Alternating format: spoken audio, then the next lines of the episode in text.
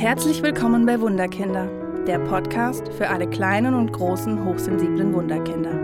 Hi, ich bin Julia Theresa Lump und zeige dir, wie du trotz der Hochsensibilität mehr Leichtigkeit in deinen Familienalltag bringst. Lass uns gemeinsam den Schatz entdecken, der in dir oder deinem hochsensiblen Wunderkind steckt.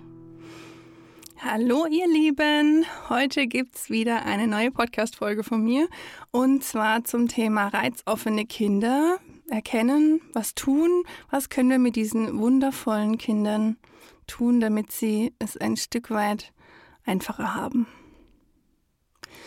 Ihr habt euch dieses Thema gewünscht, weil viele eurer Kinder reizoffen sind, was ja zu 100% zur Hochsensibilität passt.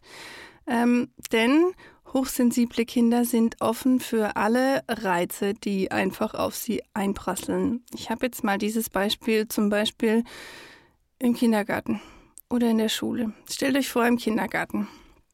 Das Kind sitzt im Gruppenraum, ein anderes Kind weint, weil es vielleicht hingefallen ist. Die Erzieherin lässt sich gerade an der Kaffeemaschine einen Kaffee raus oder schreibt vielleicht irgendwelche Dinge oder hält sich mit der Kollegin. Am Fenster fliegt ein Vogel vorbei. Draußen ähm, bringt die Nachbarsgruppe schon den Bollerwagen ähm, zur Küche vor, damit sie was zu essen kriegt. Und das Kind ist theoretisch nur im Außen und reagiert nur auf das, was im Außen passiert. Also es nimmt alles wahr, es hört alles, es sieht alles, es riecht wahrscheinlich auch alles, das, was in der Küche schon gekocht wird. Und wahrscheinlich nimmt es auch wahr, wie fühle ich mich denn heute in meiner Haut? Ist das noch ein Kratzpulli, den die Mama wieder angezogen hat? Und sind meine Socken richtig an? Also ihr könnt euch vorstellen, ähm, das Kind ist auf dauerhaftem Empfang und auf dauerhafter Überforderung, wenn es noch nicht weiß, sich abzugrenzen. Und wenn es eben nicht weiß, sich abzugrenzen, geht es in der Schule gerade weiter. Das Kind sitzt da, die Lehrerin schreibt vorne was an die Tafel. Oh, dieses ekelhafte Quietschgeräusch von der Tafel. Der Nachbar schwätzt mit dem anderen Nachbar. Ähm, dann läuft der Hausmeister draußen vorbei und schreit die Kinder an, dass sie jetzt endlich ins Klassenzimmer gehen sollen. Und auch hier, wenn das Kind nicht weiß, wie sie diese, wie sie dieses Reizoffene einfach, naja, runterholt oder runterbeamt oder kleiner macht, stellt euch die Frage, wer soll sich denn dann konzentrieren? Wer soll denn dann da aufnahmefähig sein? Wer soll denn dann da auf Ansprache reagieren, wenn diese Kinder einfach komplett in den Reizen verloren sind. Und ich möchte hier nochmal unterscheiden, denn man kann hier unterscheiden in eine kurzfristige Reizoffenheit oder eine kurzfristige Reizüberflutung und in eine langfristige Reizüberflutung. Und die Kinder, die einfach kurzfristig sich nicht abgrenzen können, sind dann zum Beispiel die, die Kopfschmerzen kriegen, die, die Bauchschmerzen haben. Aber auch Wutanfälle können hier schon auftreten. Ähm, Müdigkeit, schlechte Laune, auch ein Weinen. Und es sind natürlich alles Dinge, da denkt man sich von außen, warum hat dieses Kind jetzt schon wieder Kopfschmerzen? Und warum fängt dieses Kind von außen jetzt schon, von außen gesehen schon wieder an, äh, wütend zu werden? Es gibt doch überhaupt gar keinen Grund. Was ist mit diesem Kind los? Und dann kann man sich natürlich im Außen vorkommen, wie, was hat dieses Kind für ein Defizit? Was ist mit diesem Kind los? Aus dem Nichts wird es plötzlich wütend, aus dem Nichts kriegt es einfach Kopfschmerzen. Und dann steht man natürlich davor und denkt so, was kann ich tun? Ist es eine Krankheit? Ist es, was ist es? Und man steht dann oft davor und ist einfach ratlos. Und jetzt stellt euch vor, bei langfristiger Reizoffenheit oder Überforderung kommt es dazu, dass die Kinder schlecht durchschlafen, einschlafen und auch natürlich dann das Aufwachen schwierig wird und die Konzentrationsprobleme nehmen hier zu. Und sie sind oder können aufgedreht und hibbelig sein. Natürlich auch das, was ich davor genannt habe, Kopfweh, Bauchweh, Wutanfälle, Müdigkeit, das kann alles dazu kommen. Aber bei langfristiger ähm, Überforderung ist es wirklich, dass die Konzentration ähm, geschwächt ist und das Schlafen. Und wenn man sich diese Symptome anguckt, dann, dann kommt man ja oft dazu zu irgendwelchen Diagnosen. Ein ADHS-Kind kann sich nicht konzentrieren und ist völlig hibbelig. Ein ADS-Kind kommt theoretisch nicht aus dem Quark, kann sich auch nicht konzentrieren, aber ist so. So. Und wenn man dann in die Richtung geht von defizitorientiert zu, wir gehen jetzt zum Arzt und wir machen eine Diagnostik, natürlich findet der Arzt da was, weil die Symptome sind ja da. Aber er findet oft den Hintergrund nicht. Also, dass die, die Reize einfach offen sind. Und jetzt stellt euch mal noch vor, man gibt diesem reizoffenen Kind noch Medikamente. Medikamente gegen ADHS. Wo wir ja, wahrscheinlich nicht alle, aber wo viele wissen, dass ADHS-Medikamente wie Ecstasy wirkt. Bei ADHS-Kindern bringt das Ecstasy die Kinder runter, aber jetzt stellt euch mal vor, ein reizoffenes Kind was auf ADS und ADHS getestet wird und die diese Diagnose bekommt, bekommt dann noch Ecstasy obendrauf. Was das mit der Reizoffenheit macht. Das Kind ist noch mehr überfordert. Das Kind ist noch offener. Das Kind steht noch mehr unter Strom. Das Kind ist, ist noch mehr auf dauerhaftem Empfang. Und deswegen sage ich ja immer, ganz wichtig, bitte denkt nicht nur im Defizit, denn ich habe so viele Familien, die genau dann zu mir kommen. Die sagen, ich weiß nicht mehr weiter. Wir waren, die Schule hat gesagt, hier. Dann sind wir zum Arzt, der hat die Diagnose gestellt, Ritalin, Gruppentherapie, wie auch immer. Und für zwei Tage war es besser und dann, oh Mann, dann ist die Hölle losgebrochen. Das noch weniger konzentrieren, noch mehr Wutanfälle, noch weniger schlafen. Und jetzt stehen wir vor dem Schulausschluss und wissen überhaupt nicht und Schulangst und wie auch immer, hilf uns. Und hier möchte ich einfach ein Zeichen setzen. Wenn ihr das alle hört und in eurem Umfeld diese Kinder habt mit diesen Symptomen, dann schaut bitte genauer hin, denn es muss keine Krankheit dahinter stecken. Und ich möchte euch hier ein paar Dinge mit an die Hand geben, wo ihr schauen könnt, ob wirklich naja, die Krankheitsdiagnostik dahinter stehen kann oder ob durch diese Tipps, die ich jetzt gebe, schon eine Linderung eintreten. Also probiert es einfach mal aus. Also zuallererst ist natürlich die Ruhe, auch in der Schule. Ähm, ich habe auch in der, in der Folge gesprochen, ähm, über Schulform habe ich auch gesprochen, darüber, dass auch Schulkinder Pausen brauchen. Deswegen auch hier nochmal der Appell an die Lehrer, an die Pädagogen. Gönnt diesen Kindern Ruhe. Vielleicht brauchen diese Kinder einfach nur die Kopfhörer auf. Vielleicht brauchen die einmal kurz, ich laufe über den Schulhof oder ich setze mich in eine ruhige Ecke, wo es vielleicht noch abgedunkelt ist und kann einfach nur mal atmen. Also Ruhe, Ruhe, Ruhe. Als Eltern nehmt euer Kind aus der Situation, kuschelt's an euch, nehmt's mit raus, nehmt's aus der überfordernden Situation. Und auch dann zu Hause, achtet mehr darauf, Ruhephasen einzubauen. Lest zum Beispiel auch eine Geschichte vor oder ein Hörbuch leise, je nachdem, was euer Kind da einfach braucht.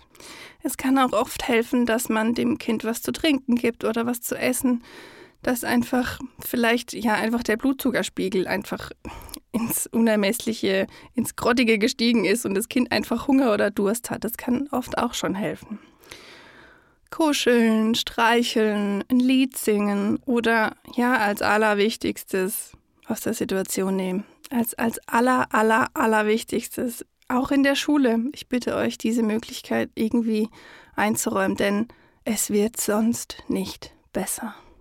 Und das Kind macht es nicht mit Absicht. Das möchte ich hier als allererstes sagen. Es macht es nicht mit Absicht.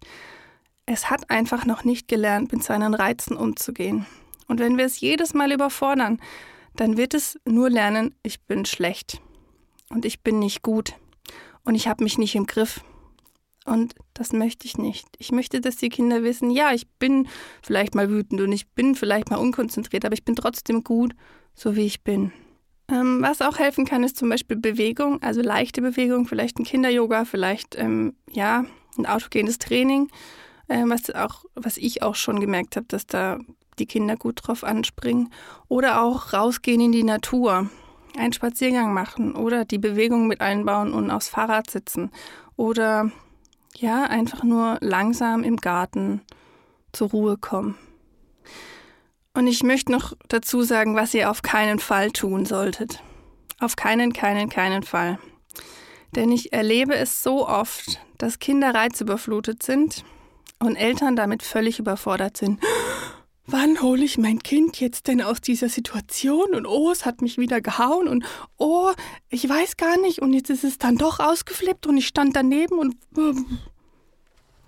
atmet und nehmt euer Kind frühzeitig aus der Situation. Ihr müsst den Fokus hier auf eurem Kind haben und spüren, oh, oh, oh, oh, es geht gleich los. Dann direkt aufstehen, egal wo ihr seid, habt den Mut.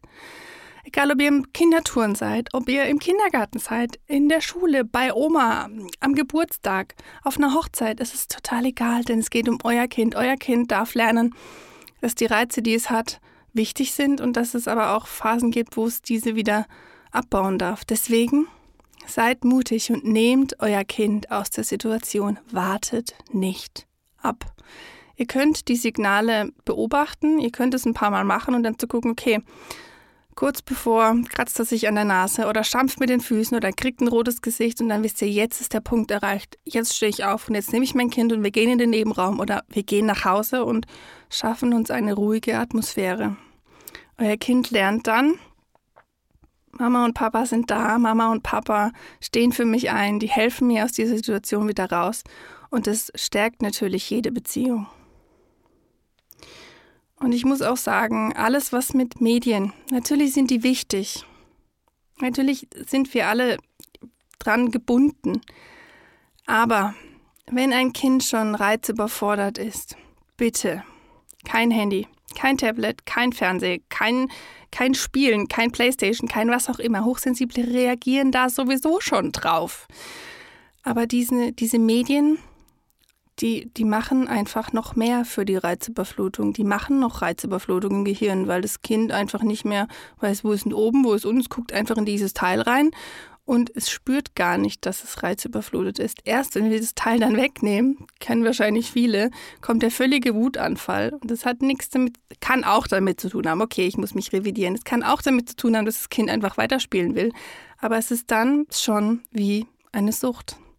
Deswegen gibt hier bitte in dieser Situation, wenn das Kind völlig reizüberflutet ist, die elektronischen Geräte weg. Sonst, ihr könnt es probieren mit Hochsensiblen. Wir brauchen es wahrscheinlich alle.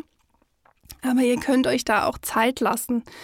Denn ja, das Gehirn ist einfach noch nicht richtig ausgereift bei Kindern. Von daher dürft ihr hier einen Schritt zurückgehen und sagen, hey, ich entscheide für mein Kind, was darf's und was darf's nicht. So, und jetzt nochmal für dich, Mama, Papa, Pädagoge, wie auch immer. Ich möchte, dass du deinem Kind als Vorbild vorangehst. Ich möchte, dass du aufhörst, 20 Dinge gleichzeitig zu machen. Denn dein Kind lernt dann, oh, die Mama, die schafft es. Die Mama, die hat 20 Dinge auf einmal, aber eigentlich ist sie völlig fertig, aber sie geht über ihre Grenzen und das Kind denkt sich so, ja, dann muss ich das auch machen. Für uns Erwachsene ist es schon schwierig und anstrengend. Aber für ein Kind, ein reizoffenes Kind, was sich schwierig oder noch gar nicht abgrenzen kann, ist das der einfache Horror, weil es versucht, dir nachzuahmen, lernen am Modell und es schafft es nicht und denkt sich so, ich bin nichts, ich kann nichts, warum kann der das, warum kann ich das nicht? Und deswegen möchte ich, dass du als Vorbild vorangehst für dein Kind und auch langsam machst und auch mal eine Pause machst und dir auch mal was vorliest und auch mal nicht auf dauerhaftem Empfang bist, sondern bei dir ein Stück weit wieder ankommst. Zu atmen, zu lesen, dass diese Ruhe in dieser Hektik, die da draußen einfach ist, wieder in dir auch einziehen kann. Das wünsche ich mir. So, meine Lieben, ich hoffe, die Podcast-Folge heute hat euch gefallen. Ähm, die nächste Podcast-Folge steht wahrscheinlich schon in den Startlöchern. Ich freue mich immer sehr über eure Themen. Schreibt mir auch gerne weiter eure Wünsche, eure Fragen. Und ich freue mich auf die nächste Podcast-Folge. Macht's gut! Hat dir der Podcast gefallen? Oder hast du Themenwünsche und Fragen zu deinem hochsensiblen Wunderkind? Dann schreibe mir gerne auf meine Homepage wunderkind-karlsruhe.de oder hinterlasse mir eine Nachricht auf Facebook und Instagram unter Wunderkind Karlsruhe. Ich freue mich sehr, dass du hier bist. Alles Liebe, deine Julia Theresa.